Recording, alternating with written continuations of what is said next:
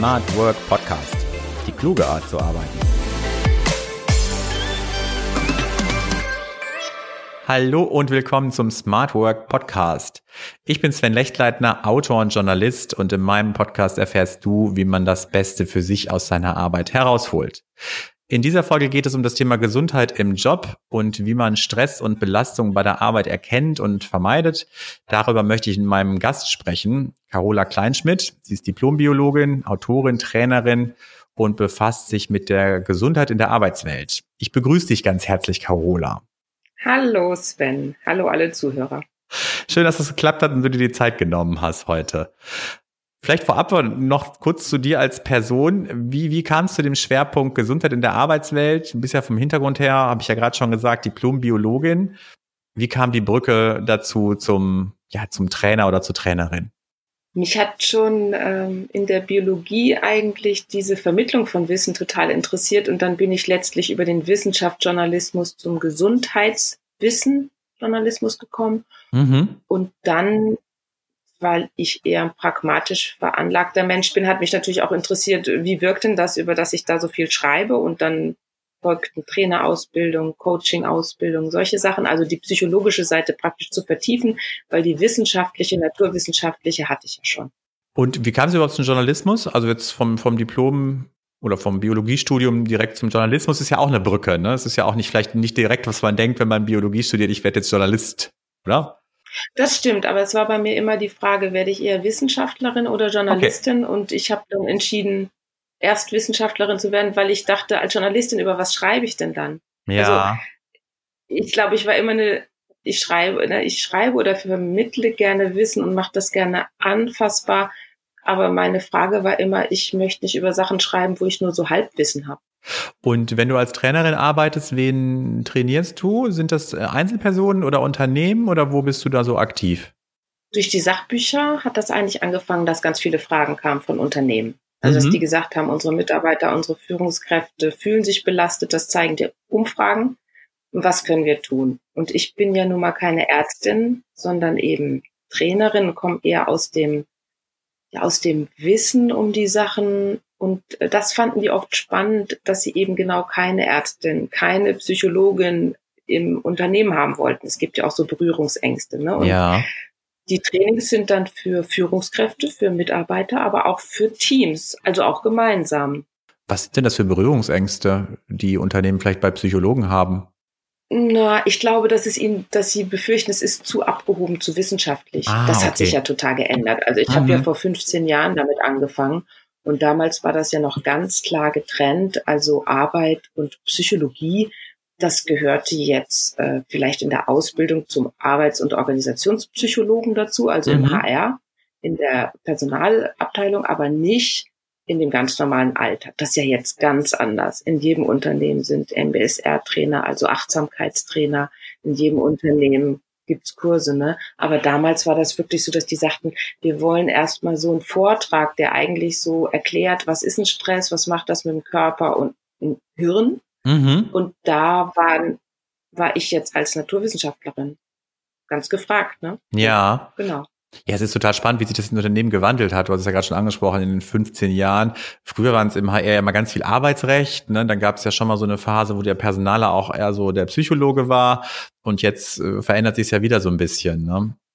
Mm, mm, auf jeden Fall. Das verändert sich ständig. Na, jetzt ist es ganz, jetzt ist es ganz anders wieder. Ja. Jetzt heißt es ja schon von den Unternehmen selbst, dass sie eher so Coaching-Ansätze eigentlich genau. im Führungskräftetraining haben wollen. Ne? Also das mhm. ganz anders. Mhm. Wir wollen ja heute über Gesundheit äh, im Job sprechen, beziehungsweise in der Arbeitswelt.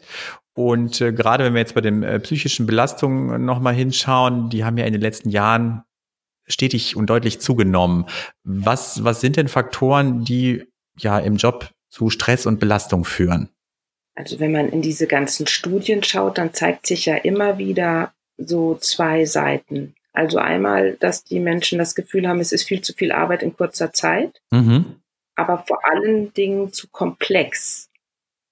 Also ja. es, es, es äh, kollidiert praktisch der Anspruch, immer schneller zu werden, mit dem Fakt, dass die Sachen oft komplexer werden. Also jemand, der früher vielleicht einen Teil eines Prozesses begleitet hat, was weiß ich, das Kundenmanagement oder so, mhm. der muss heute natürlich auch, kann er ja auch, hat er Zugriff ne, über einen Computer, hat natürlich auch noch ganz andere Teile vom Prozess im Blicke. Also das Team ist vielleicht selbst organisiert oder man ist auch aufgerufen, wenn man Schwierigkeiten entdeckt, in der Produktdarstellung das dem Marketing zu melden. Mhm. Oder also die Arbeitssachen werden überall komplexer, egal ob es die Erzieherin ist oder der Banker, sag ich mal.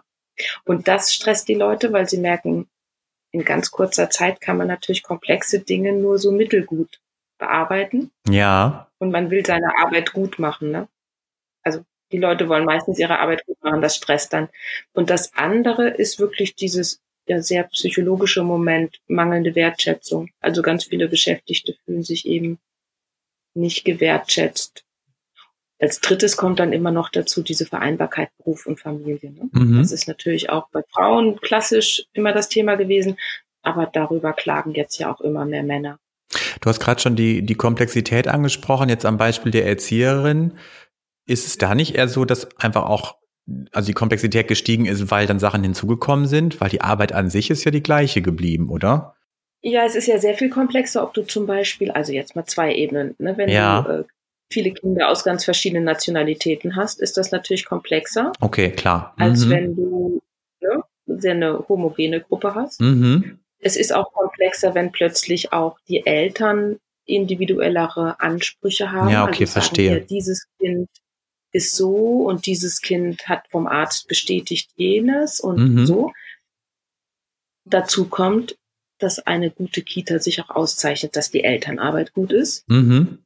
Das war früher auch nicht so. Da haben die Erzieher gesagt, wir sind für die Kinder zuständig. Mhm. Und jetzt äh, die Elternarbeit ganz äh, dazu. In der Kita ist heute auch normal, dass es eine Art Vorschularbeit gibt, dass die Kinder auf die Schule vorbereitet werden. Also ja. Lauter, ne? Also ganz viele Sachen sind ähm, hinzugekommen und die Arbeit wird bei denen auch komplexer. Zum Beispiel Qualitätsmanagement, das war früher nicht, das läuft heute in jeder Kita mit. Hm. Ja, genau, das ist, was ich meinte, dass einfach Sachen dazugekommen sind im Sinne von, die am Prozess noch dazu, also zu der eigentlichen Aufgabe dazukommen, also Dokumentation, Qualitätsmanagement.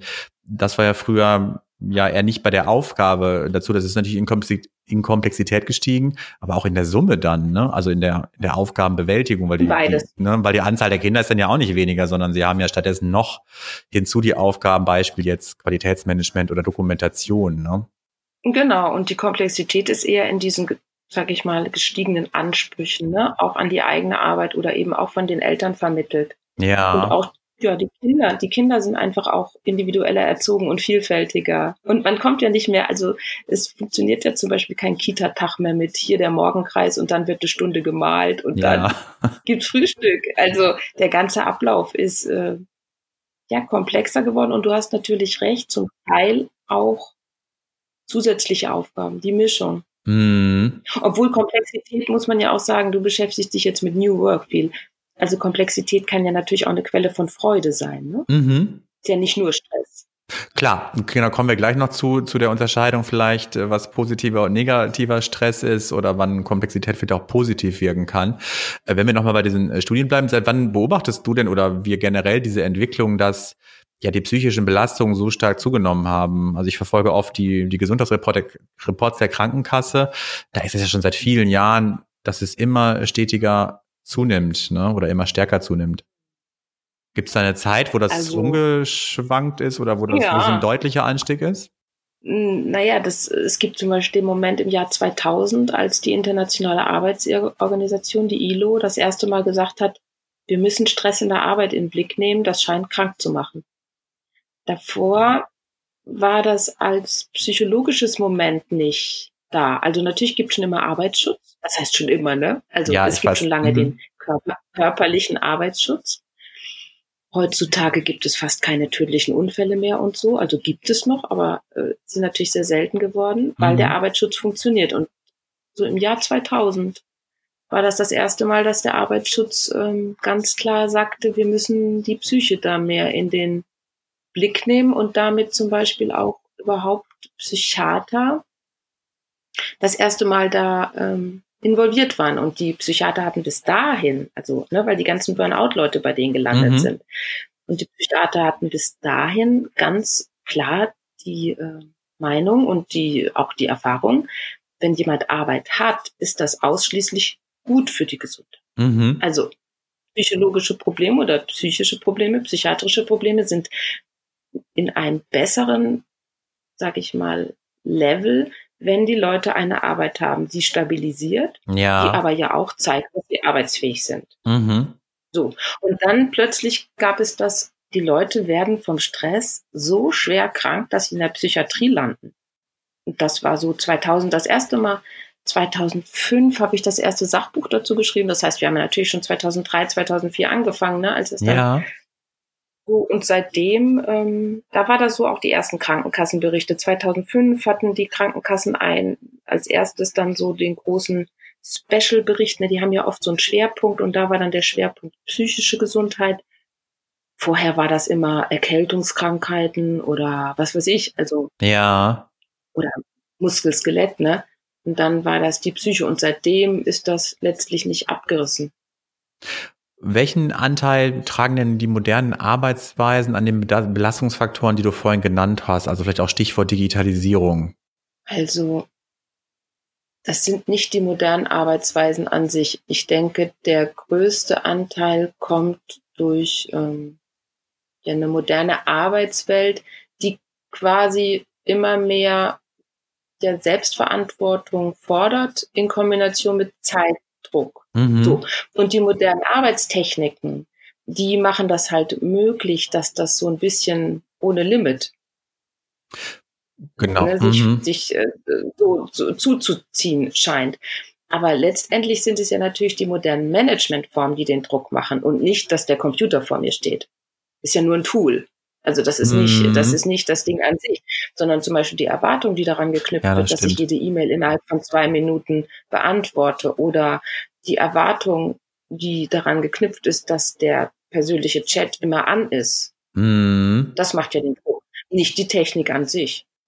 Ja, ich finde manchmal, dass die, die Technik ja streckenweise auch ja, vielleicht nicht so gut funktioniert. Also ich weiß nicht, wer vielleicht mal äh, in Konzernen gearbeitet hat, äh, weiß das vielleicht, dass man ja oft auch so Tools hat, die dann ja eingekauft wurden, weil sie vielleicht äh, preislich ganz gut waren, aber im Handling sehr äh, schwierig sind, sage ich mal. Sowas einem dann ja auch irgendwie den Stress bei der Arbeit macht. Und man weiß, oh Gott, ich muss mit diesem Tool den ganzen Tag arbeiten. Ne? Das behindert meine eigentliche Arbeit. Ähm, so finde ich, so also habe ich dann so ein bisschen den Eindruck bei mir mal gehabt, dass manchmal auch die Digitalisierung schon so manchmal da auch so ein bisschen das Hemd oder zu einer Belastung führt. Na, absolut, ne, weil du ja natürlich in einer bestimmten Zeit was fertig machen willst. Genau. Also man mhm. muss ja sehen, was, was, was, was ist Stress? Also der Stress, äh, über den wir jetzt sprechen, der in der Arbeit ein Problem ist, das ist ja dieses dauerhafte Gefühl von, ich will irgendwas erreichen und ich weiß nicht, ob ich es schaffe. Mhm. Ja. So, wenn du etwas erreichen willst, und du weißt, dass du es schaffst oder du weißt, dass so wie du es schaffst, ist es richtig. Also sprich, ich will eine schöne Präsentation machen und wenn jetzt der Computer abknallt, dann wird sie halt erst morgen fertig. Dann hättest du ja keinen Stress. Mhm. Dann hättest du eine interessante Arbeit, die du Schritt für Schritt fertig machst. Stress wird es in dem Moment, wo du das Gefühl hast, oder es auch faktisch so ist, weil das Meeting in einer Stunde ist, du musst das in einer Stunde fertig machen und du kommst aber erst jetzt dazu, die letzten vier wichtigen Folien da einzupflegen. Ja. So. Und dann kackt dir der Computer ab.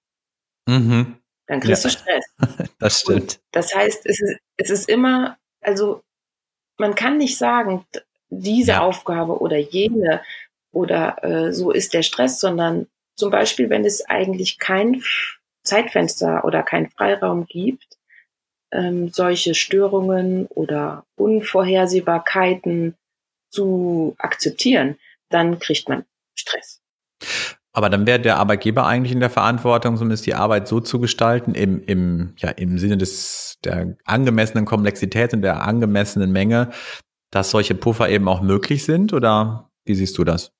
Das kann zum Beispiel ein Instrument sein. Ne? Also so äh, im Moment ist es ja ziemlich üblich geworden, zum Glück, dass es Gefährdungsanalysen gibt. Und eine Gefährdungsanalyse ist eigentlich, das Wort ist nicht ganz richtig, weil es umfasst nicht nur die Analyse, sondern auch die Maßnahmen, die helfen, die neuralgischen, also schwierigen Punkte zu beheben. Mhm. So.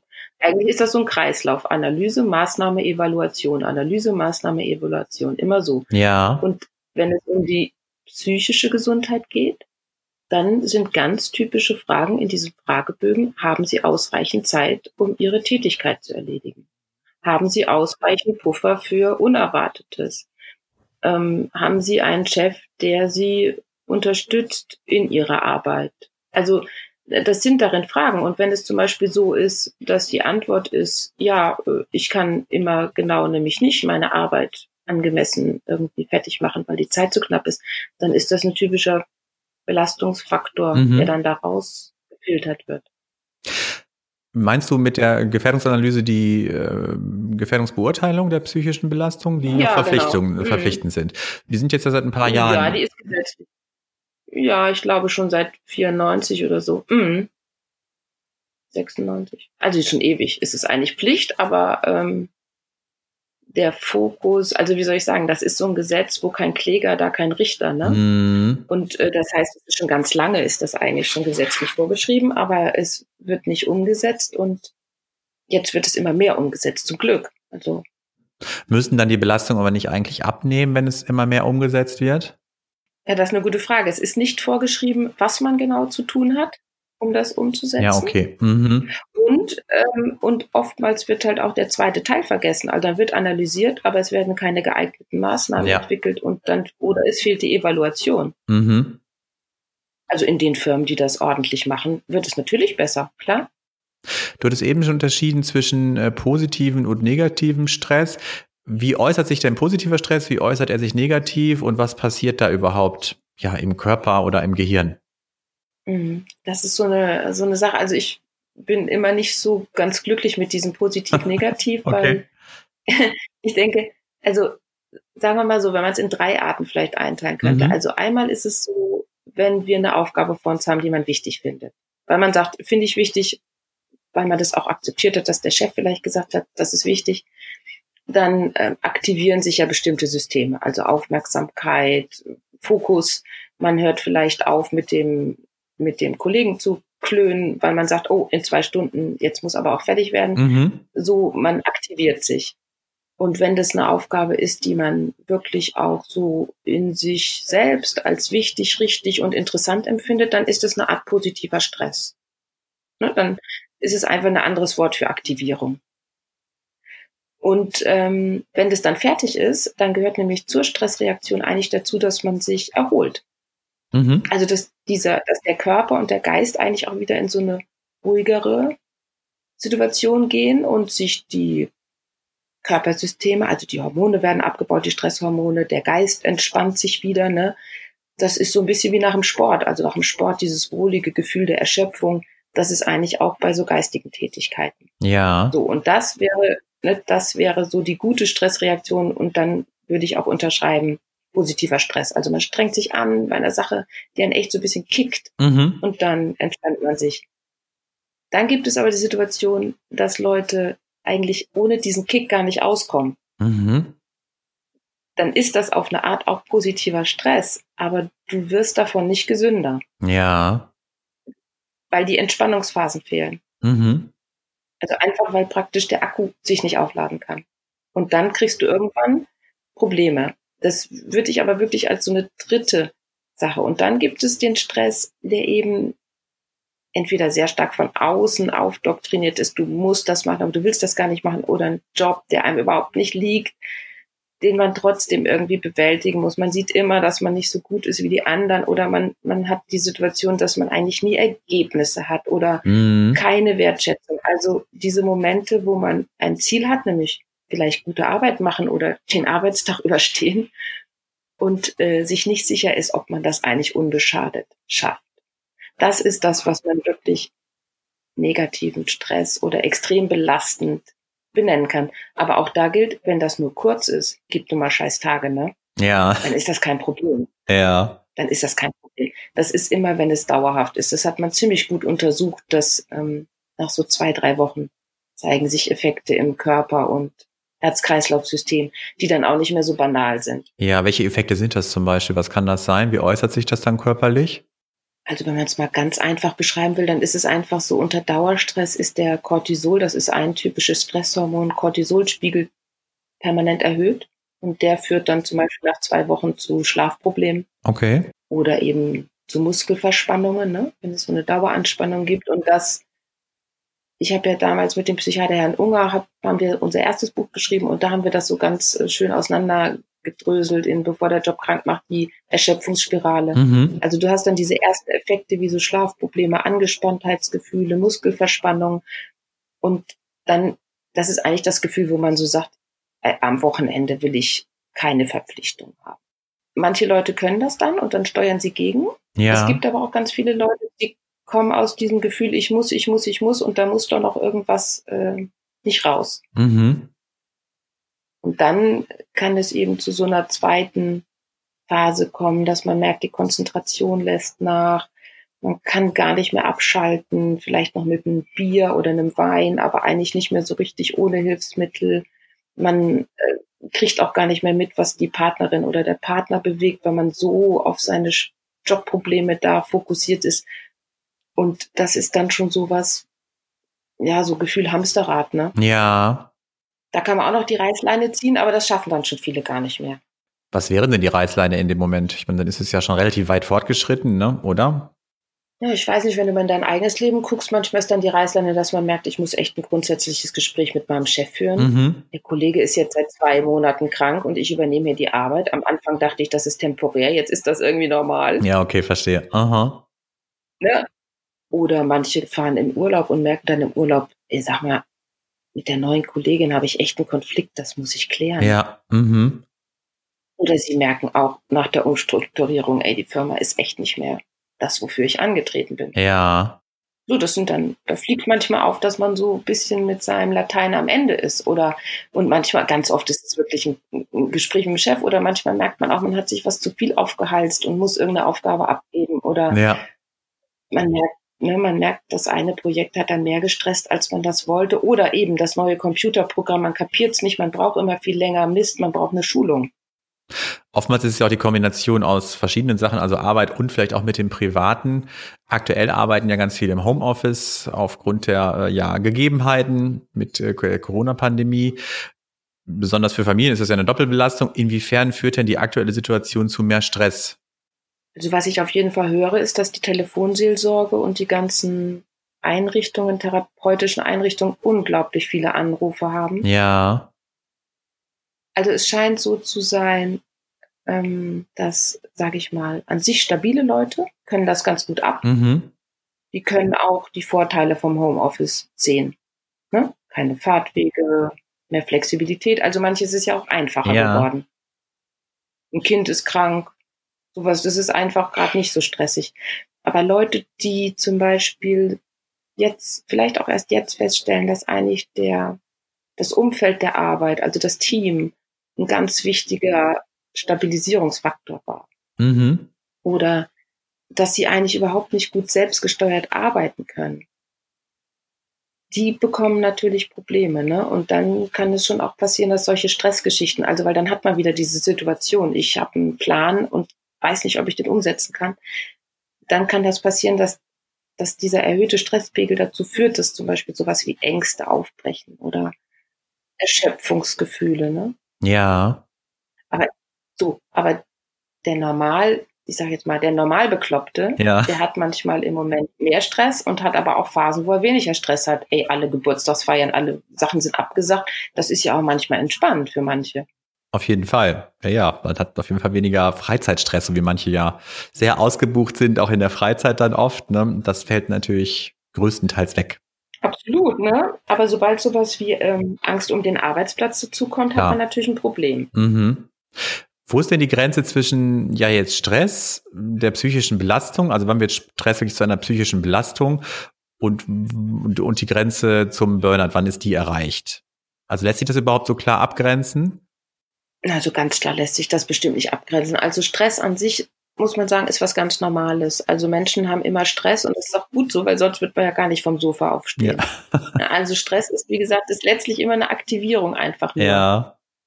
Und, ne, das kommt ja auch aus der Materialforschung, der Begriff. Mhm.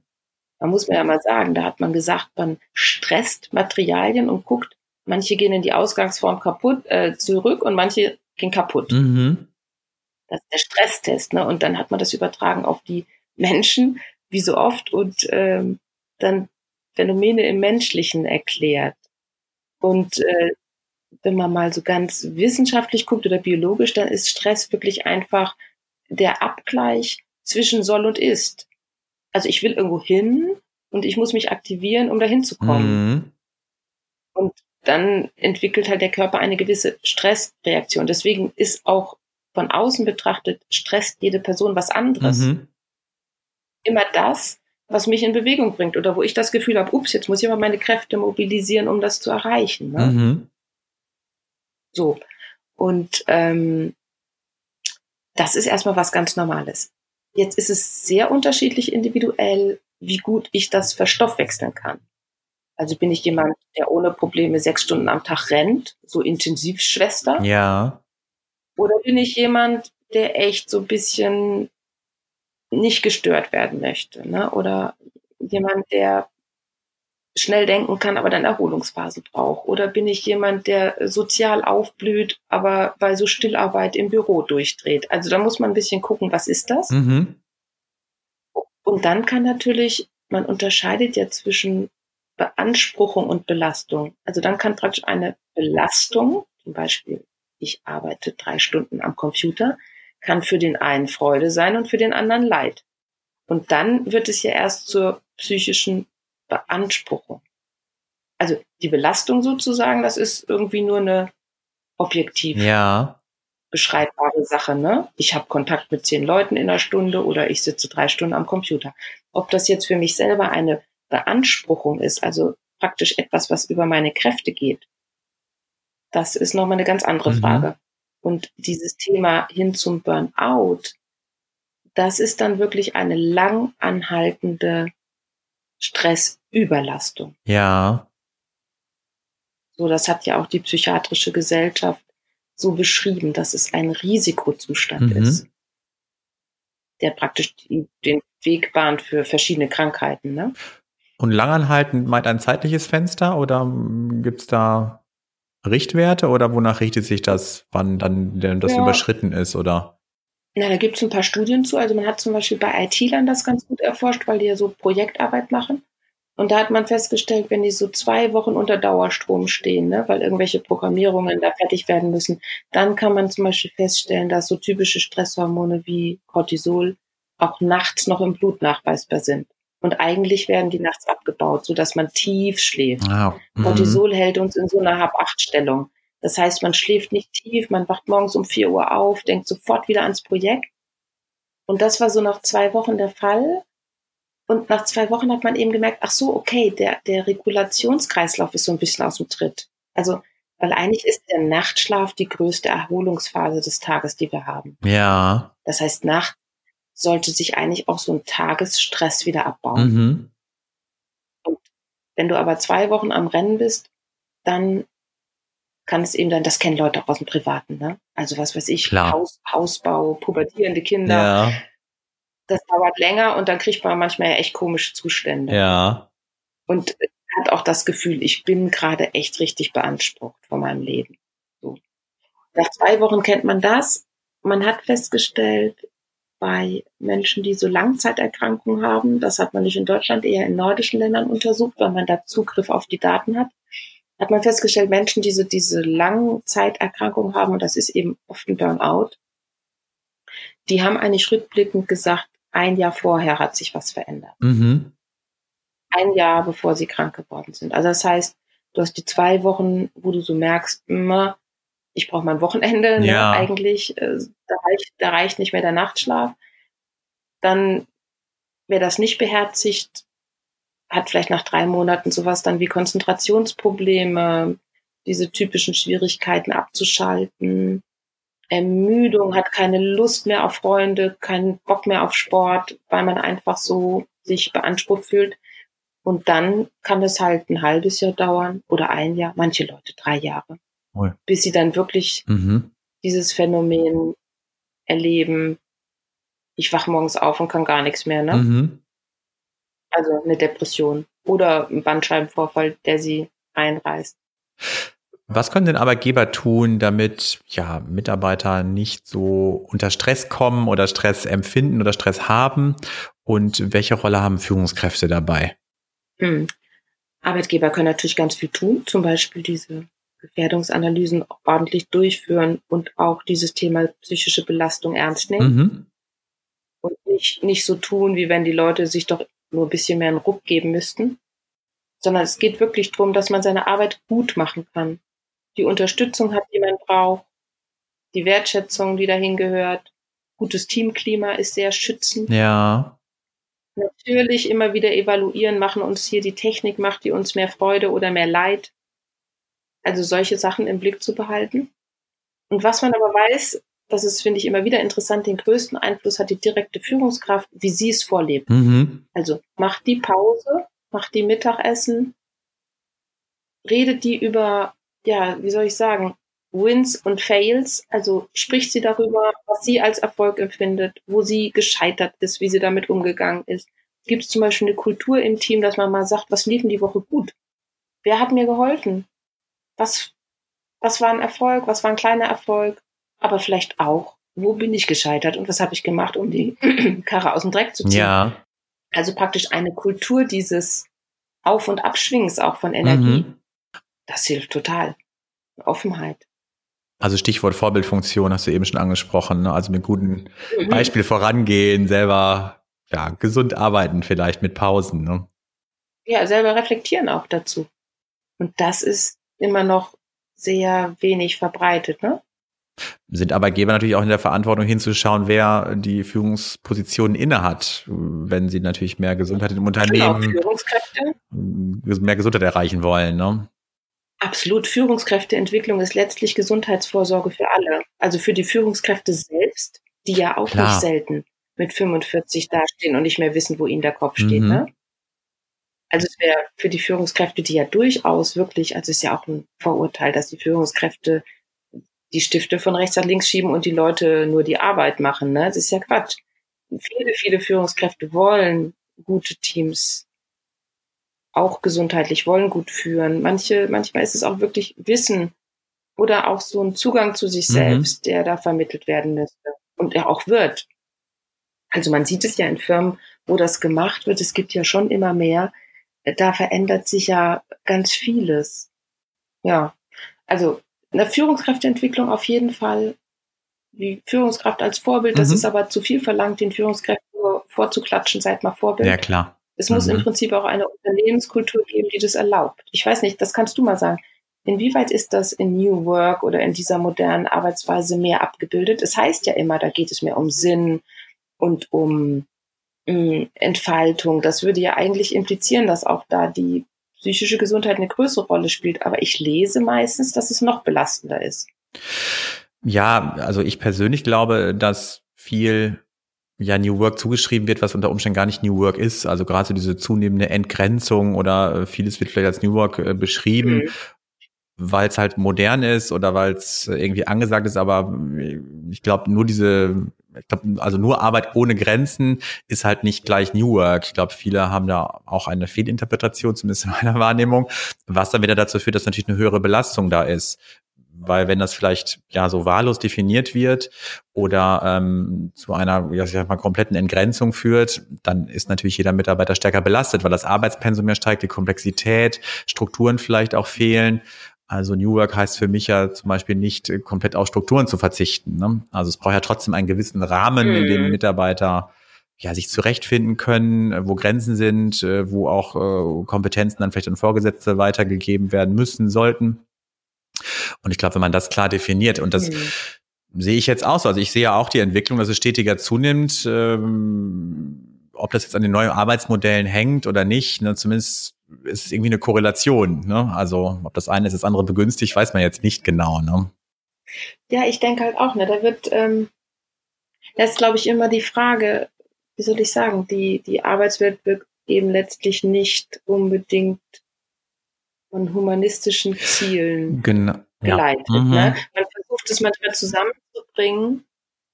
Also da bin ich auch, da muss ich ehrlich sagen, da bin ich auch, ähm, mit diesen Labels, das weiß ich da manchmal nicht. Also auch die Agilität, genau. die Agilität der Arbeit. Also es gibt schon immer Berufsgruppen, die agil arbeiten. Jetzt zum Beispiel Journalisten arbeiten schon immer so, dass sie irgendwie anfangen, dann abchecken, okay, mhm. entspricht das jetzt dem, wo es hin soll? Nein, ja. Also man hat schon immer auf eine Art agil gearbeitet und findet es ganz normal. Und das hat Vor- und Nachteile. Ja. Und ähm, das, ich finde das interessant. Ich finde bloß manchmal, wenn es dann praktisch nur auf diese Worthülsen gibt, verschwindet eigentlich dahinter wieder, was macht eine gute Arbeit aus. Mhm. Und gute Arbeit ist eben, man weiß eigentlich ziemlich gut, was Menschen brauchen, um aktiviert und motiviert, aber nicht total gestresst zu mhm. arbeiten. Genau. Also was ich auch oft erlebe, ist, glaube ich, was, was eben schon angesprochen, diese Labels, ne, dass einfach oft dieses Label so dann äh, drauf gemacht wird, auch bei agilen Arbeitsweisen. Dann ist es unter Umständen gar nicht agil oder es wird da gemacht, wo es eigentlich vom Arbeitsfeld her wenig Sinn macht, ne? was dann für den Mitarbeiter vielleicht nicht so ähm, gut ist, also auch für den, für den Stress oder für die Gesundheit. Und das manchmal auch so ein, mhm. so ein Sinn, also New York ist ja sehr sinnbehaftet, ne? also was für einen Sinn habe ich in der Arbeit äh, und so, äh, dass das oft immer so ein bisschen vorgegaukelt wird. Also dann ist dann doch der Konzern, der eigentlich nur die Gewinnziele verfolgt und den Mitarbeitern äh, wird es dann immer so dargestellt, ja, als könnten sie sich verwirklichen, aber eigentlich ist es dann doch mehr so, ja, hat es mehr den Anschein, sage ich mal so. Und ich glaube, dass Mitarbeiter das sehr schnell durchschauen und auch die Belegschaft. Und dann führt das, glaube ich, eher zu Frustration und Stress folglich auch, weil sie ja wissen, dass es eigentlich nicht der Realität entspricht. Genau, und deswegen ist eigentlich letztendlich sind die Arbeitnehmer viel mehr aufgefordert, selbst darauf zu achten. Mhm. Das setzt natürlich auch der Reflexion voraus. Also, was soll ich sagen? Ich glaube, es ist ja oft die Frage, was hilft denn gegen diesen ganzen mhm. Stress? Und ähm, man kommt nicht drum herum, in sich selber reinzugucken. Also es können zwei Leute am exakt gleichen Arbeitsplatz sitzen und der eine wird sagen, das ist der letzte Scheiß Stress. Ja. Und der nächste wird sagen, ähm, ich bin hier ganz zufrieden.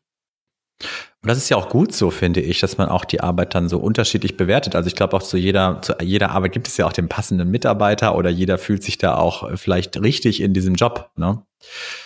Ja, zumindest wenn ein paar Rahmenbedingungen genau. mhm. sind. Also ich sag mal so, man, man sagt ja zum Beispiel, dass ähm, die wichtigen Säulen von guter Arbeit sind, dass man angemessen bezahlt wird und Wertschätzung bekommt, auch im Sinne von persönlicher Wertschätzung, dass man von dem Gehalt aber auch leben kann und dass es ähm, natürlich eine Autonomie und Passung zu dem gibt, was man gerne machen möchte, was zu einem mhm. passt. Das ist bei den Menschen unterschiedlich ausgeprägt, wie hoch diese Facette ausgeprägt ja. sein muss. Ne, es gibt auch Leute, die machen ihren Job gut und gerne einfach, weil es den Lebensunterhalt bestreitet. Und es gibt natürlich total passionierte Leute, die sagen, meine Arbeit ist mein Leben. Also da ist die Bandbreite recht groß. Aber diese, dieses Zweierding, diese Säulen Autonomie und Wertschätzung und selbst, also Entfaltung, Entwicklung, das weiß man, das sind die größten Momente. Also man hat ja richtig Studien gemacht und festgestellt, wenn die Wertschätzung fehlt, haben die Leute ein doppelt so hohes Risiko am Burnout oder Herz-Kreislauf-Sachen zu erkranken. Ja. So. Und Wertschätzung heißt eben Geld, aber auch Entwicklungsmöglichkeiten. Mhm.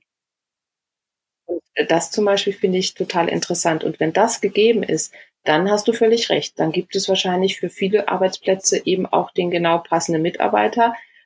Es ist jetzt natürlich nur so, die Personalauswahl hm, kommt ja auch an ihre Grenzen. Ne? Also auch jedes Assessment Center kann nicht sagen, ob die Person hinterher auf den Job wirklich so perfekt passt.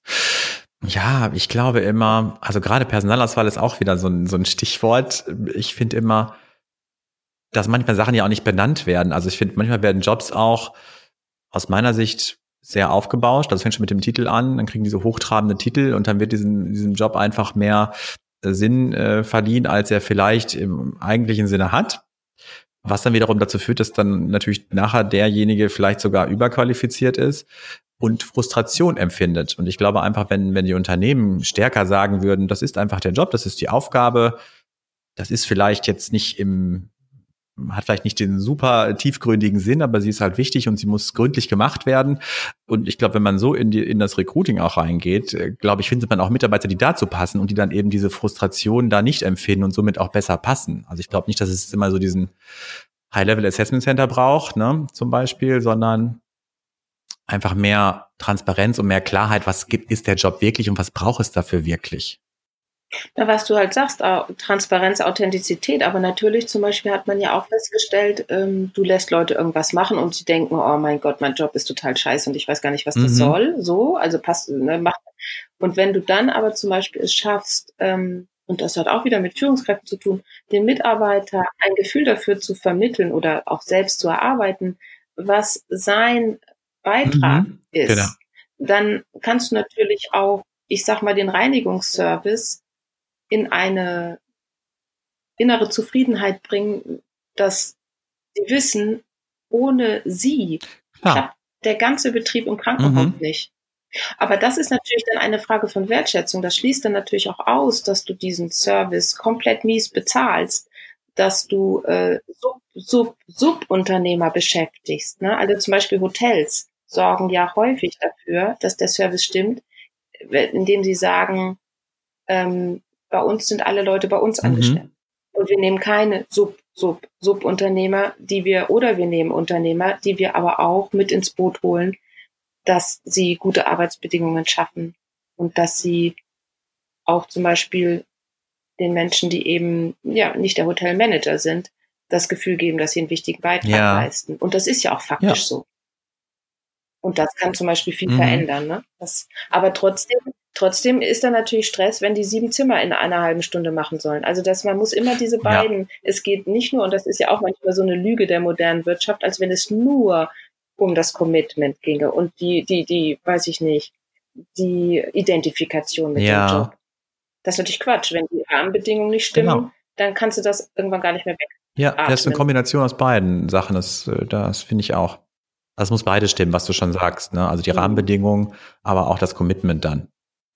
Ja, sonst kann man halt nicht mehr an die Eigenverantwortung mhm. appellieren. Ne? Also jetzt, ähm, wenn man sich jetzt fragt, was können die Leute selber tun, dann gibt es natürlich wirklich ähm, Tricks, also kann man vielleicht auch mal ein paar ganz konkrete nennen, die uns helfen, ne? eher nicht so gestresst durch den Tag zu gehen. Genau, wenn ich auch meine nächste Frage, wie erstmal man selber vielleicht sein, also wie gesagt, gewisse Rahmenbedingungen muss man ja vielleicht als gegeben nehmen, weil der Arbeitgeber sie nun mal gibt oder nicht. Ähm, aber was kann denn jeder Einzelne für sich ja aus dem Arbeitstag machen oder den für sich vielleicht positiv beeinflussen? Mhm. Also eine ganz konkrete Sache, die ich nie müde werde ja. zu erzählen, ist wirklich diese Frage, ich habe eine Aufgabe und ähm, überlege mir, weiß ich eigentlich, was zu tun ist?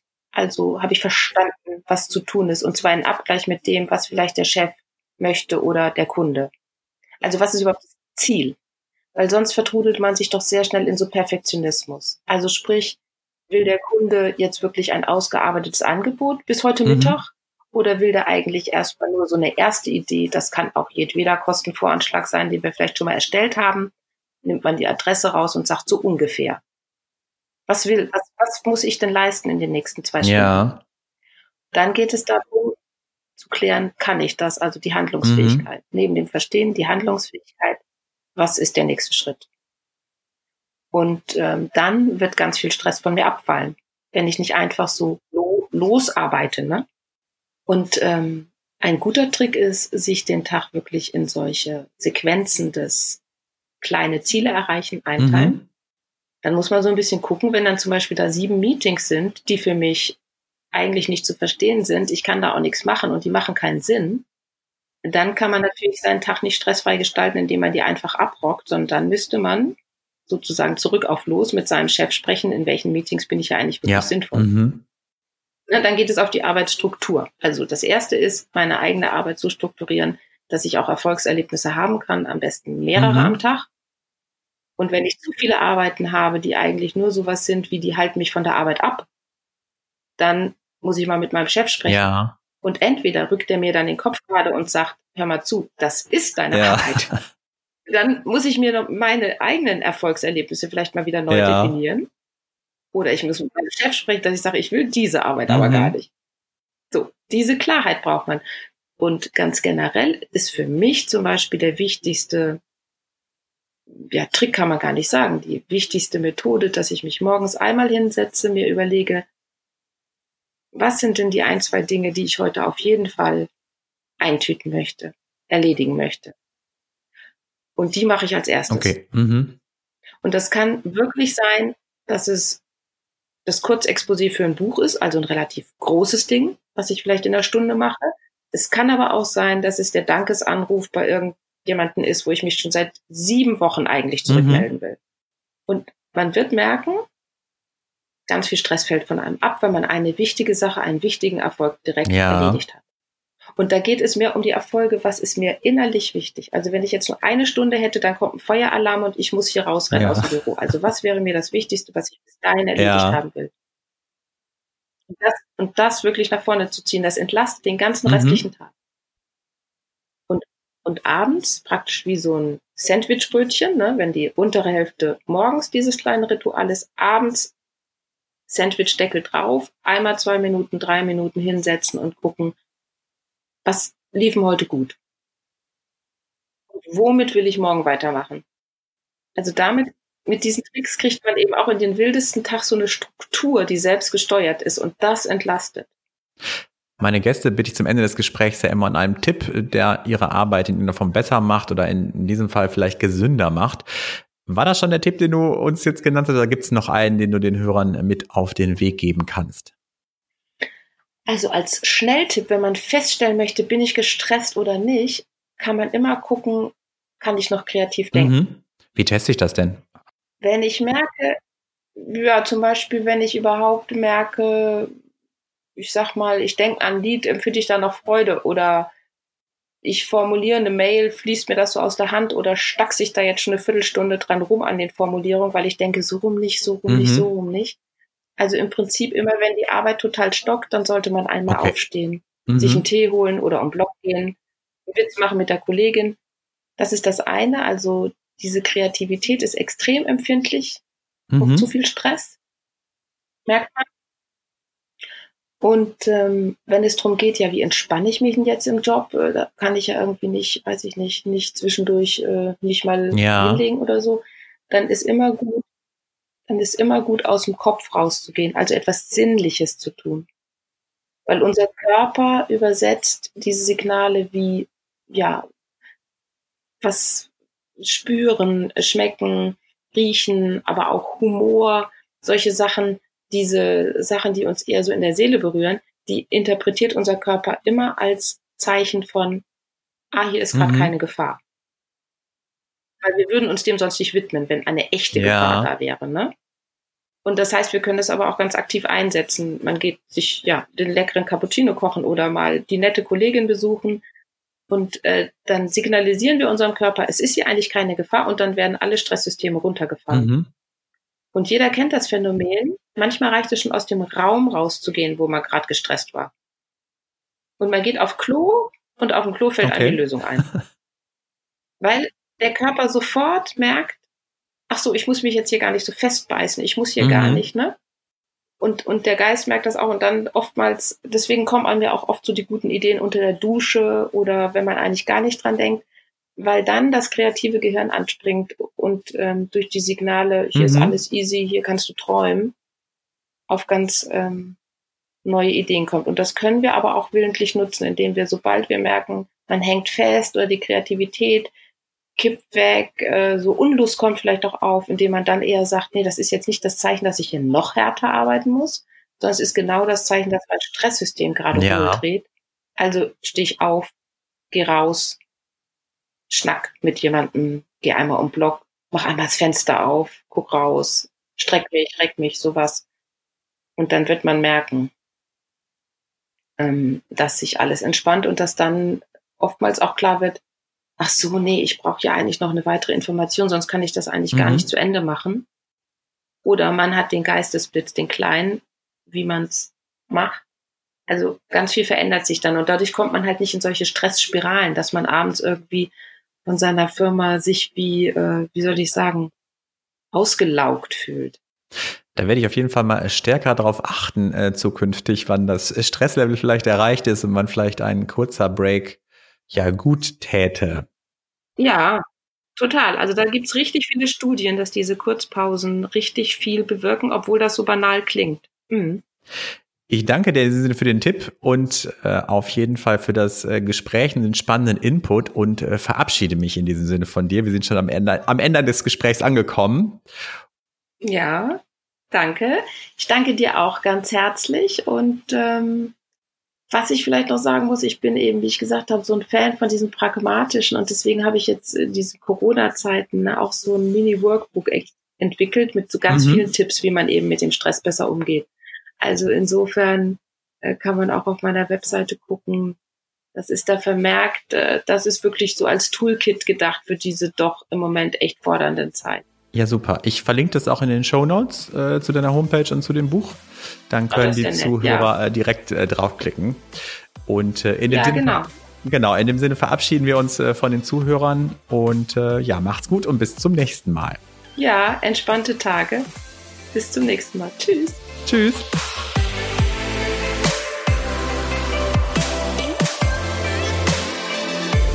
Öffne auch die Links in den Show Notes. Melde dich zu meinem Newsletter an und bleibe in Sachen Smart Work immer auf dem Laufenden.